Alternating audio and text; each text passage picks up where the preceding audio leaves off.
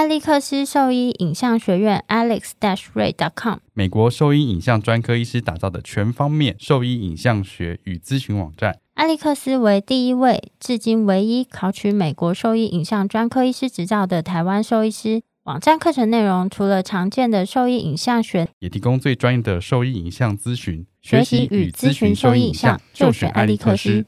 狗狗、猫猫防护跳蚤必虱先选择：李兰灵藻虱 Seresto，对付跳蚤必虱长达八个月的保护。一秒圈上，零叮咬，没有空窗期，不怕水，也没有异味。搭配新界爽滴剂，有效预防新丝虫及其他内寄生虫。三十种内忧外患一网打尽，简单点药，洗澡后立即滴。即日起至八月三十一号，购买李兰灵藻虱 Seresto 或新界爽，就可登录抽 iPhone 十三。活动详情请上脸书搜寻台湾李兰动保。李兰林藻虱加新界爽，让狗狗、猫猫的防虫新生活可圈可点。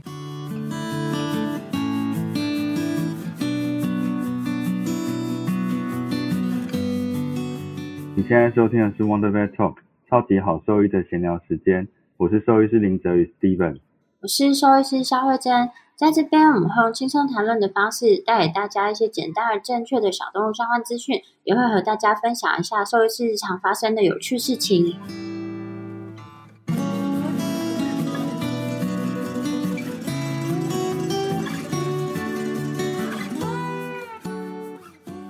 我问你哦，养宠物的时候是怎么样取名字的？什么东西？取名字？取名字哦？对啊，就你有什么想法或规则去取动物的名字？没有哎，就有些人取名字实在是太随便。嗯，我就很随性取材哎。那你那时候 Zoe 为什么叫 Zoe？因为我那时候有看一个电影，我蛮喜欢里面女主角啊。电影什么电影？殿下五百日。哦。哎，她叫 Zoe。对啊，她本名叫 Zoe，可是拼法有点不一样。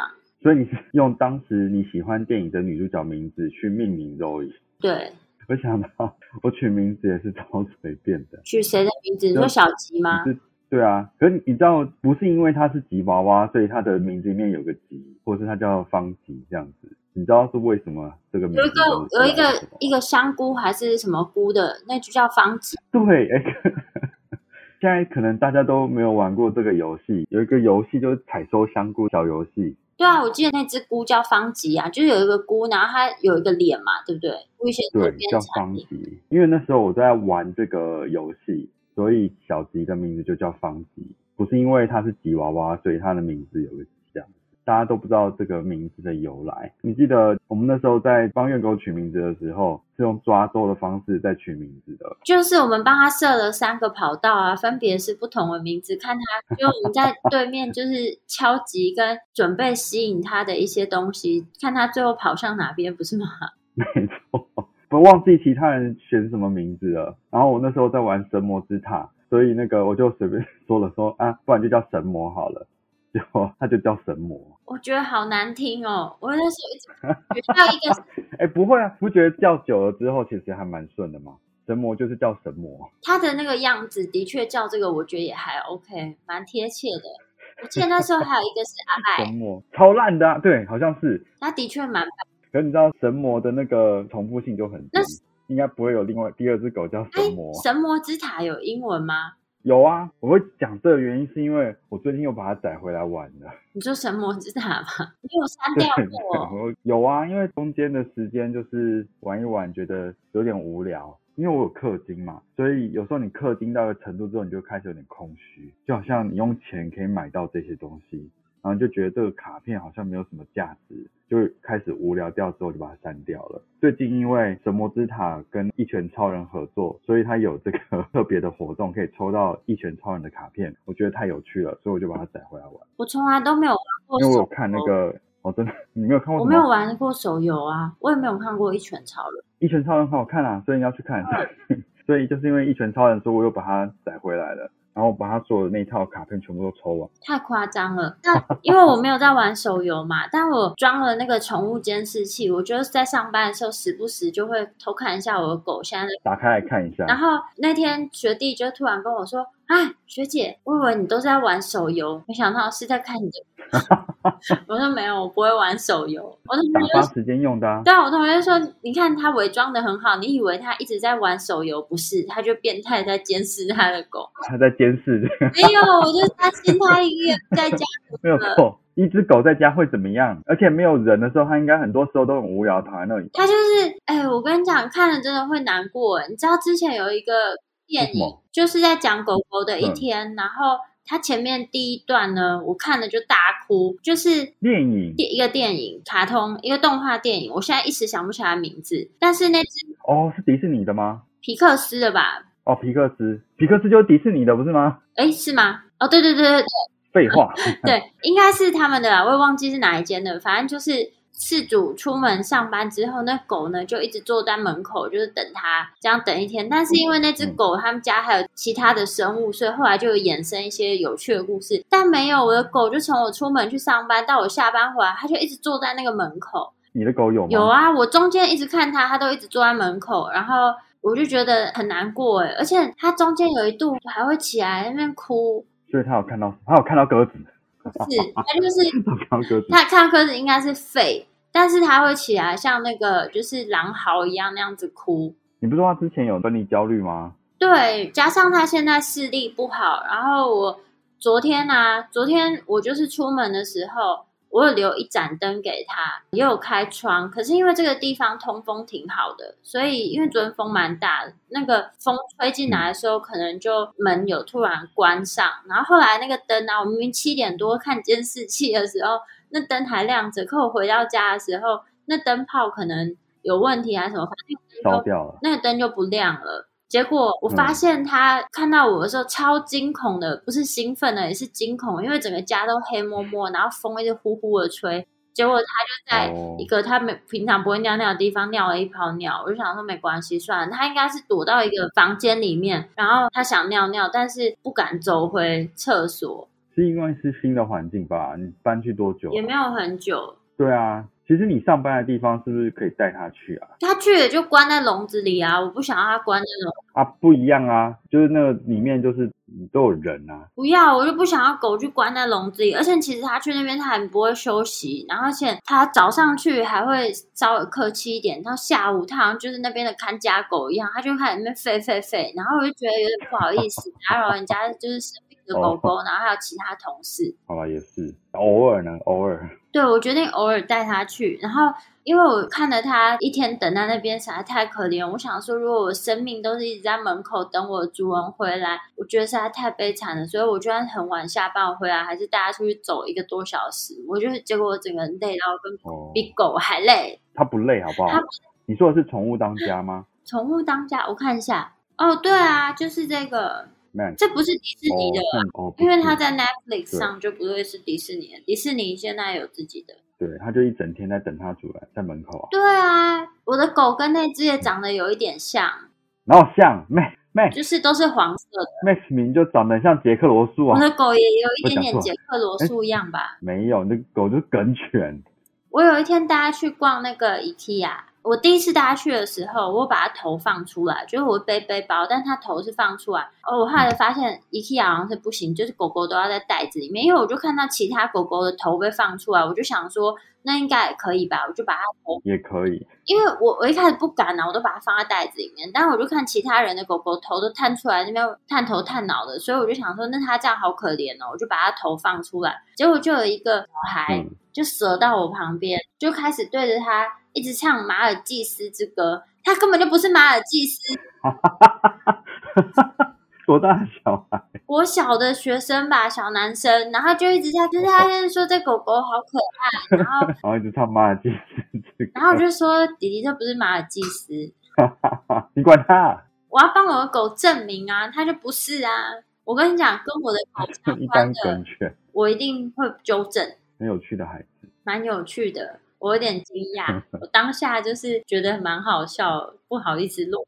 你这你这个还好吧？你知道我爸带小吉啊去外面散步的时候，他说有个小朋友就是从后面就嘟嘟嘟嘟嘟很快速的跑到前面来，然后回头看了一下那个小吉，然后他说啊，原来不是猫啊。他想说，居然居然有人在遛猫，那我想说是有什么问题？猫的比例就头小小，身体肥肥的这样子。可是走路的步态就是不一样啊，猫跟狗就是不一样啊，怎么会认错？屁股太大，觉得好像人在遛猫。对，应该是它屁股太大，然后它可能就是走路起来是不是有一点蜷缩的样子？就屁股太大，所以前面看不到头啊，然后就想说是猫，而且好像不止一次，哎，对啊，不止一次被误认是猫，是有多像？你知道夏天的时候，我们都会一直呼吁大家带狗去山边或者溪边的时候，一定要非常注意小心。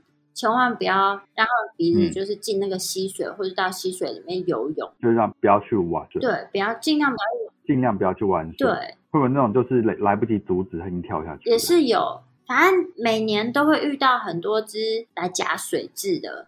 哎，其实以前我们那边真的超少遇到的。对啊，你有遇过吗？就是在我说在爱屋的时候，好像没有哎。我那时候只有遇过一次，而且那时候是关医师在的时候，所以那很久以前。那真的很久很久以前。对啊，而且他们那时候是，我记得是一只黄金猎犬，然后流鼻血，然后有这个就是去山边或溪边游玩的历史，所以他其实那时候一开始没有什么诊断，但是那时候就因为这个猜测有可能这个问题，算是突发的情况嘛，然后就帮他做了冰敷，我帮他在鼻子那个部分就做冰敷，好像是说。温度降低，那个水质会跑出来。还有温度降低跟环境变暗吧。变哦，对对对，那时候在以前那个小整间里面还把灯关掉。嗯，有时候会用一个超级土法炼钢的方式，就是先让动物去跑一跑，然后变比较喘、比较热的时候，有时候哦，对对对对对，就是会出来那个就是透透气，然后如果你这时候在暗的环境里面，然后你就把它抓出来，是有机会抓出来，但是其实没那么容易啊，因为你知道水蛭是咬很紧的。然后，除非它是它探头出来，除非它是在很很靠外面的地方。那昨天跟同学讨论了一下，就有做一个非官方统计，他说到那个医院里面的绝大多数好像都是黑狗，黑狗，黑狗跟黑狗的鼻子哦，为什么？不知道哎，他们说是不是水蛭特别喜欢，或是那种黄毛黑嘴狗？然后你知道，有时候有个一两只啊水蛭，你就觉得已经很惊奇了，然后。昨天他们要夹那个水蛭之前，我就说：“那你怎么知道是水蛭？”他说：“因为我在检查鼻孔的时候，我看到一个尾巴溜进去。”嗯，有，所以已经看到了，已经看到，有人目睹它。那只水蛭好肥哦。然后上次我觉得有一个超级夸张，其他同事他们夹了一个狗狗的鼻子，里面住了十八只水蛭。十八只怎么住？单一次去游玩就这么多，还是累积累积下来的？可能那个狗一直后来一直流鼻血，又没办法呼吸，所以就是才来处理。也拖太久了吧？背甲呢，很可怕。你想想，那水蛭吸血之后，它的体型会成为二到十倍大，它吸满，它里面一直吸，就数量这么多，可想而知那狗有多痛苦。那你看到这种就是软体动物，你会觉得害怕吗？我还好，可是我没有看到十八只。对啊，就是数字变多的时候，看起来。可是你不觉得水蛭在水里面这样子游来游去，其实长得有点像蝌蚪嘛？其实我们是没有怕蝌蚪，我小时候都还去抓蝌蚪。哪有像蝌蚪？就是远看啊，不要近看。其实我没看过水质游泳。我等下传给你，我有一个影片。而且我们那时候把它夹出来之后，就是放在那个瓶子里面。它是会立刻就死掉吗？不会，如果你没有给它，其实可以在那个外面的环境就活一段时间。但是如果你给它一些水啊，或者你每天在喂它一些血的话，它就可以活着。因为我们每天都有检验的血。对对对，所以他们之前有养了几只在医院里面，所以是养得起来。养得起来，他们就是检验剩下的一些血液检体就会投喂。反正都要丢掉，反正都要丢掉，就给他几滴血。这样很像吸血鬼在那个医院里面工作，把不要的血拿回家喝一样。这其实是有点文法伦理道德吧？反正就要丢掉。十八只真的太惊人了。我只是想说，那个是这样子，因为你是用内视镜去夹吗？还是说都用一样的方式，它就会串出？用内视镜，因为那只很深，但它里面的结构没有被破坏掉。哎，这只不算很久，所以还好，就是有一点鼻炎这样子。哦，那还好。不要拖这么久，呼吁一下，一旦有任何流鼻血的情况，就还是要赶快。又曾经有去西边、山边玩的，然后又有流鼻血的症状，要小心，可能是水蛭。你知道水蛭它其实又叫做蚂蟥，其实有去爬山的人都应该知道这个蚂蟥。蚂蟥为什么叫蚂蟥？没有啊，还是它不是这样子念，还是蚂蟥。就是一只虫，一个哦虫字边，然后再一个马，嗯然后虫字边再一个皇上的皇。我刚刚没有要说什么，你不要那边心里想很多。当然它也会吸人血，是不是？对啊，而且去爬山的时候啊，其实超容易被吸血的。它就是会从，如果你去那种比较潮湿的地方，然后它纬度不是很高的，比如说像终极山啊什么之类的，那种纬度不是那么高的山，而、不是纬度啊，高度不是那么高的山，就其实蛮容易会有蚂蟥的。那所以裤哦，可是哎，可是很奇怪裤，子啊什么那个都不能有缝，缝要包很紧。可是你看它就是吸在人的表皮上面。对，可是你看动物为什么它就直接都吸到鼻子里面去啊？它不会在身上。有毛吧？那如果是灵体呢？我不知道哎、对啊，感觉好像也是在吸在身上也是有可能，对不对？但大部分我们遇到的都是在鼻腔内。对，绝大多数都在，而且其实被它们咬会痛哎、废话，不然血是怎么出来的？我先生之前去爬山的时候就被好多这个咬，很多？很多只啊。然后他说他哎，他这个也会有传染病吗？水蛭好像不太会有，可是咬过之后地方会很痒哎、而且很痛。是痒哦。嗯，哦就是他们比较容易，他们比较怕的事情是因为它的这种吸血质的消化道，它其实里面是有一些共生菌。当你被咬的时候，其实这些菌啊，它就会造比较容易造成皮肤感染啊。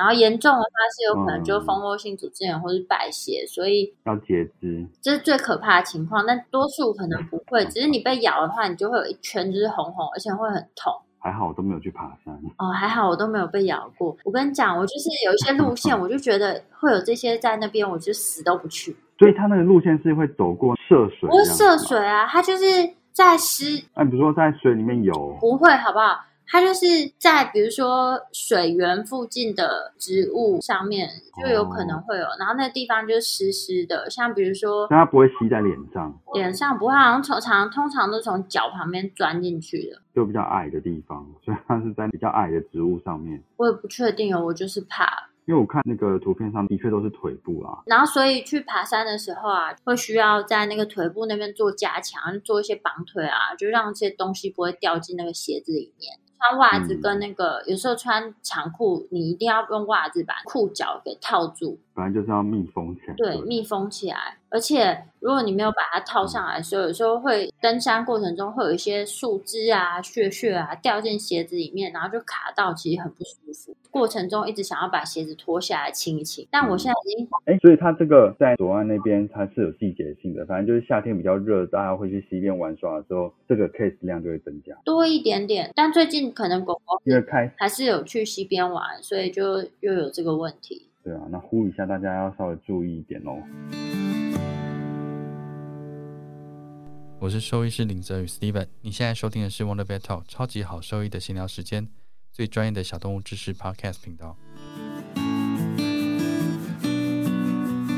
然后觉得今天的两边的，就是我们录音的声音有点跟平常不太一样，因为我现在人在高雄，所以没有把麦 克风带下来。那我今天来高雄是跟兽医师们分享，就是关于骨关节炎的一些内容。那刚好借这个机会，想说让肖医师跟大家讲一下髋关节发育不全的检测。上次我们好像有提到说要再讲的仔细一点，今天借此机会让就跟大家再分享一下我们不同的这个检查方式，我说大家不觉得很奇怪吗？明明是你去讲课，你最熟悉，但是却要我来说，不是。这这合理不是，对，这有原因，因为我只是知道跟念过，但是我没有拿到这个认证啊。你有这个认证，所以我想说让你跟大家说说这个东西。你真的是很会讲话呢。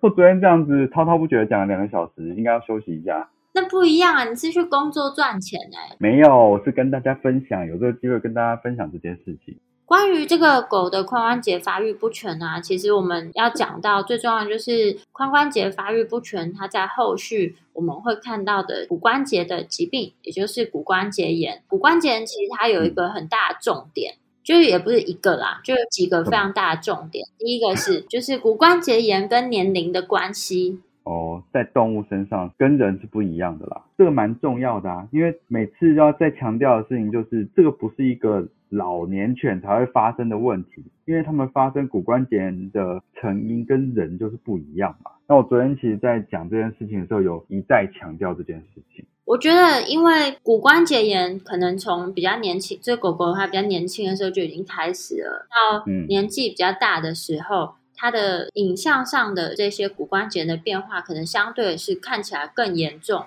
所以就会让人家有一个比较错误的刻板印象，说老年犬才会得骨关节炎，因为在这个时期我们拍到 X 光片看起来都是特别严重，但忽略掉一个很大的重点，其实它就是长期累积性的。如果它没有一个潜在性的疾病，并不会因为它年纪变大，它的骨关节炎或是在 X 光片底下就会变得更加严重。对啊，这就是想重点是为什么它有一个潜在的问题，造成它的关节不稳定或者其他潜在的骨关节的疾病，所以最后才会导致这个结果。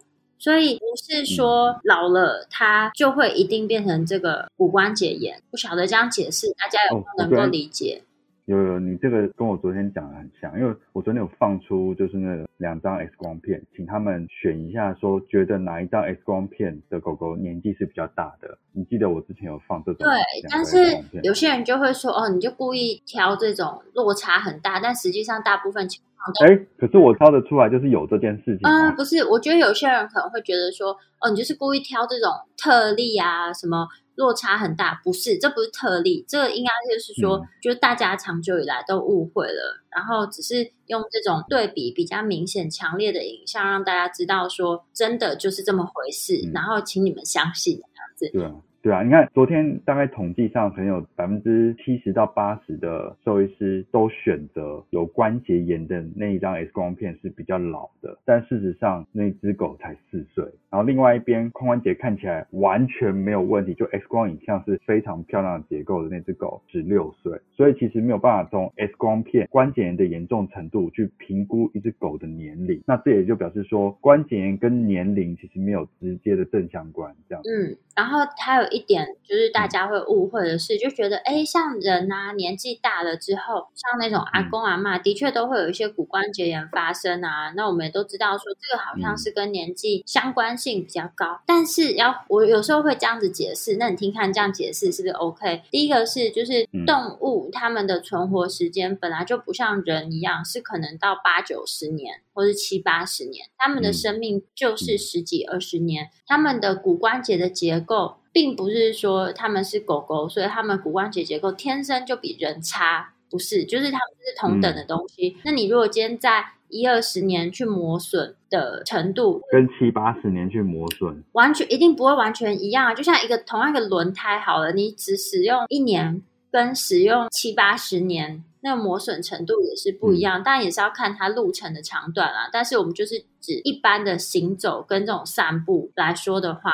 就是你这个使用的年限绝对会影响到它的磨损程度，但是在狗，因为它的使用年限就是这么短，所以它会不会有因为过度使用造成的骨关节炎？这个会有，但是实际上病例是占非常非常少数，而不是占多数这样子。对哦，我觉得这个逻辑是非常好的，你说的非常好，我也赞同。所以我觉得这是关于骨关节炎大家要了解的一个很重要的事情。所以在于年轻的狗狗，你帮它做潜在的骨关节疾病的筛检是很重要的，因为一旦你知道它有潜在的疾病，其实你可以做其他的事情。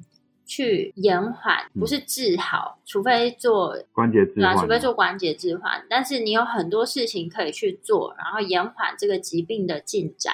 所以像我们今天要讲的这个部分，就是提早的筛检，去确认他有没有髋关节发育不全这个问题的重要性就在这里了。没错。那这个东西嗯就看你对这个疾病认识多少，然后你希望你可以做到什么样的程度。因为说实话，他骨关节他是不是不能走？就是就中小型犬来讲，是不会到不能走的程度，但大型犬其实就会有很大的影响。它能不能好好的走路，对于它老年以后的生活品质，还有饲主的生活品质是有很大的影响。尤其是我觉得在双北地区，蛮多狗狗他们是住在公寓，因为毕竟不是每个人都住电梯大楼啦。我知道蛮多狗狗嗯他们在老了之后，因为每天要抱它上下楼，对，然后因为在他年纪大的时候，他的骨关节可能已经发展到一个相当严重的程度。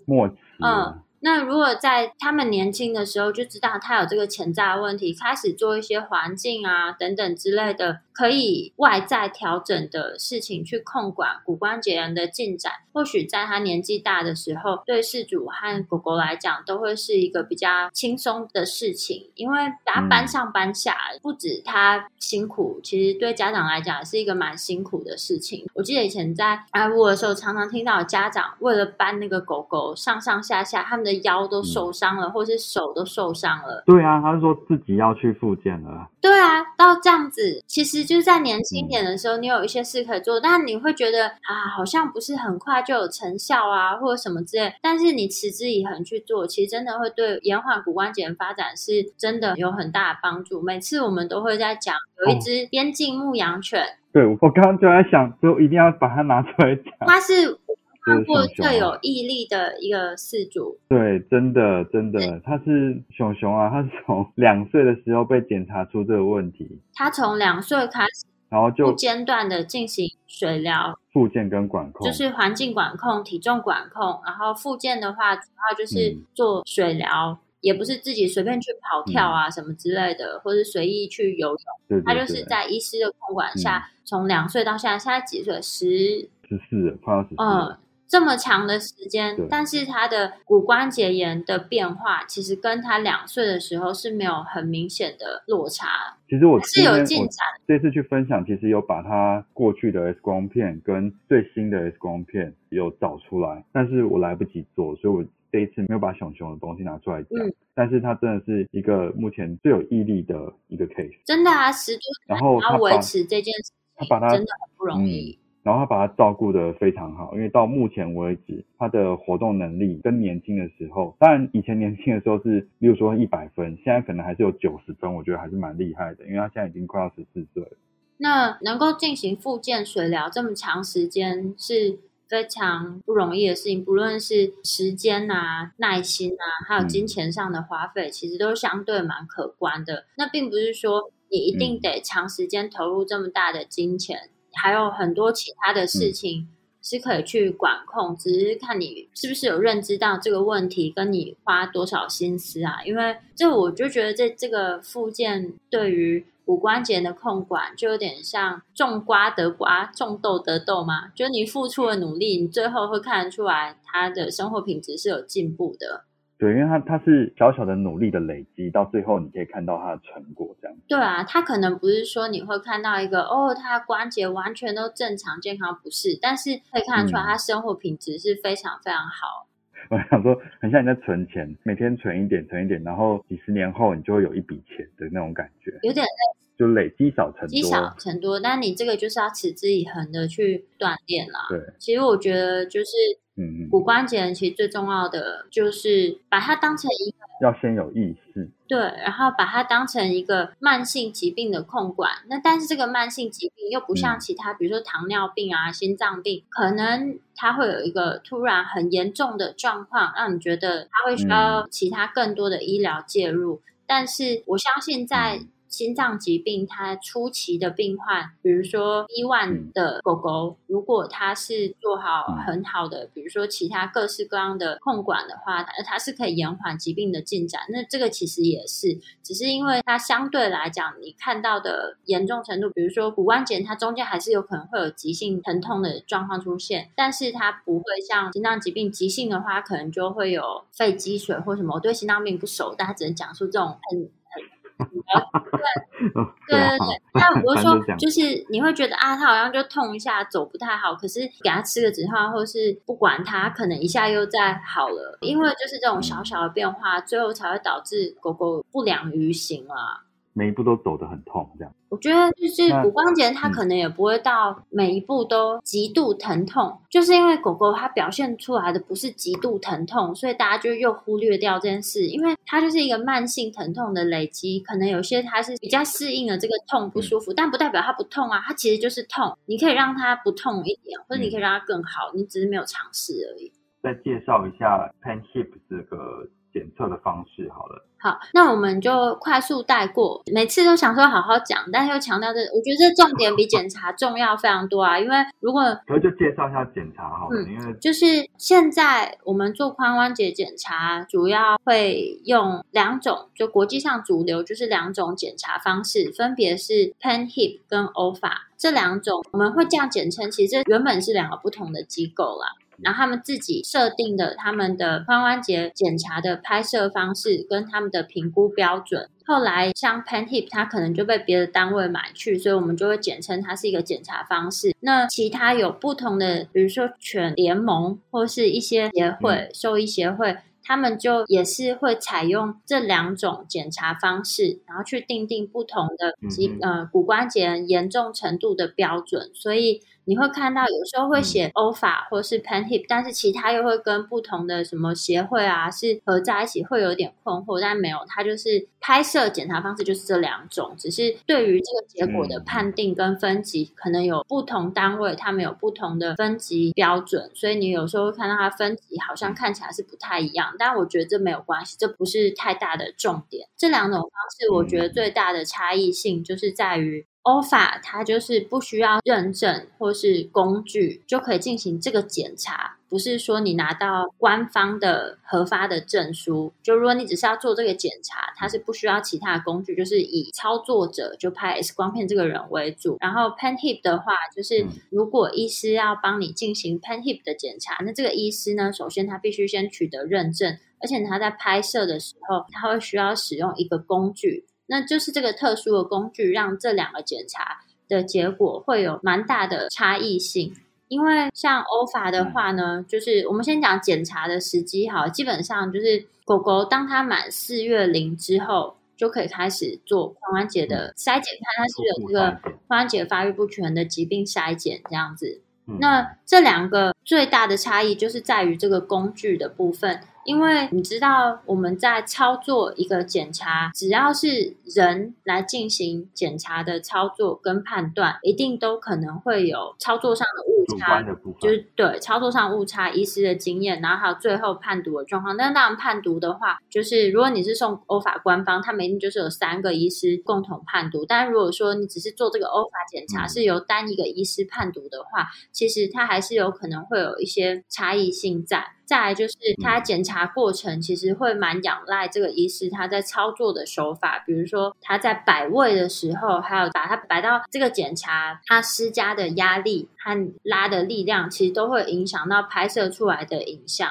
然后 Pen Hip 的话，因为它是必须使用一个工具，那工具翻成中文的话就是叫牵引器。那这个牵引器呢，它的使用的目的就是它可以相对更客观的去。在动物麻醉这两个检查，就是基本上动物一定都是要在麻醉镇静的情况下，肌肉完全的放松，那我们才有办法去做检查。那 Pen Hip 的话，它使用这个牵引器，目的是说做这个检查的，不管是任何人，当我们正确使用这个牵引器的时候，不管是谁在施加压力使用这个牵引器，只要符合它拍摄的几个标准，那最后呢，它就会得到影像，可以去计算一个叫。分离指数就是 Distraction Index（DI 值），所以有时候你可能会听到有些医师讲到 DI 值、DI 值这样子。那 DI 值的意思呢，就是它会配合牵引器使用，加上拍摄者他下压跟摆位的力量，然后去模拟说这个狗狗它在放松情况下，这个松弛度。会对髋关节它造成多大的脱离程度？简单来讲是这样，不晓得可不可以理解？就是你施一个力量的 时候，就是它的这个股骨头它会离开它的关节窝，距离到底是会多远？那我们就可以从这样子的数值去客观的评断它的松弛度。那我觉得这个检查非常好的地方是，就是就像刚刚提到，他是最后会得到一个数字，然后他用很多方式去克服说。因为主观上判读或是人为操作上的误差，会造成最后结果上差异的这些情况，所以他嗯，他把它量化，对对对，把它量化，然后尽量让不论是任何人操作，结果可能都会是差不多的。所以我觉得这是这检查非常好的地方。但缺点就是你还是要花时间去取得认证，跟你必须要有它这个工具。然后 DI 值的话呢，就是就是它有大数据的 DI 值。告诉我们说，在某些数值以下，它就是后续产生关节炎的几率是多少？这样对。DI 值它是数字呢，就是从零到一，最差的话是一，最好的话是零。那基本上我们不会算到这么细，就会分成大概三个区间，就是小于零点三，或是零点三到零点六，或是大于零点六。因为这个东西就是你计算在更小，呃，小数点第二位，意义上可能相对不是。那么大，我们其实大概就是会用这三个区间去看它未来可能会发展成退化性关节或者骨关节炎的趋势是什么。那我们在这个阶段，我们需要做到多少程度的体重或是环境的控管？那先讲 DI 值到这边好了，下一次我们再分享那个科技的 DI。所以我觉得，如果说想要知道，就是因为我们以前都认为说这个髋关节发育不全，主要就是大型狗才有的状况，但实际上不然啊，中型犬也会有，然后小型犬也会有，只是小小型犬相对的比例再更少一点。这个喷嚏。或者或者对他们的影响比较小。对对对，然后呃，另外的话就是 Pen Hip 它有一个缺点啦，就是它的牵引器本身蛮大的，所以我觉得十公斤以下的狗可能是不太适合用这个牵引器去剪。不晓得有没有出更小，我是没有看到，但是我使用的这个就是它就有体型上的限制，所以这是我觉得比较可惜一点点的地方，但是也没有太大关系。嗯，你都拿到认证了，你说没有一定就是没有了。嗯，对，但是但是我觉得小型犬的话，可能就像你刚刚提的，它对于小型犬的影响没有到这么大。然后再来就是国外他们相对小型犬的数量可能也相对少一点，所以也没有关于这个部分的内容。那我觉得最近其实像工作犬协会，他们经常提到狗狗的状况。我觉得除了家犬以外，特别是工作犬，他们在评估关节是否有潜在的骨关节疾病。是非常非常非常重要的一件事情，就更重要了。像以前在爱物的时候，其实我们就长期跟导盲犬协会是有合作，因为他们在开始上工之前，呃，或是育种之前，他们都会来评估说这个狗狗它的髋关节是不是有问题。因为当如果说他们是有潜在的问题，那他们的状况可能是属于未来更有机会发展成骨关节炎的狗狗。那他就不会把它列入工作权，因为这个势必一定会影响到他的工作表现。因为对我们来说，他其实就是一个运动员。如果他的关节是这样子的话，他不可能有最好的表现。对，那这个就是不是严重影响，但是他一定会对狗狗的工作状况与他带领的人的工作年限，对工作年限，然后还有。他的就是协助这些需要帮忙的人的情况，一定都会受到影响啊。所以早期筛检不只是工作犬，但是工作犬来说是特别重要。像导盲犬啊，或者像工作犬协会，他们就是有讲到警犬或是搜救犬，这些又是更为更为重要。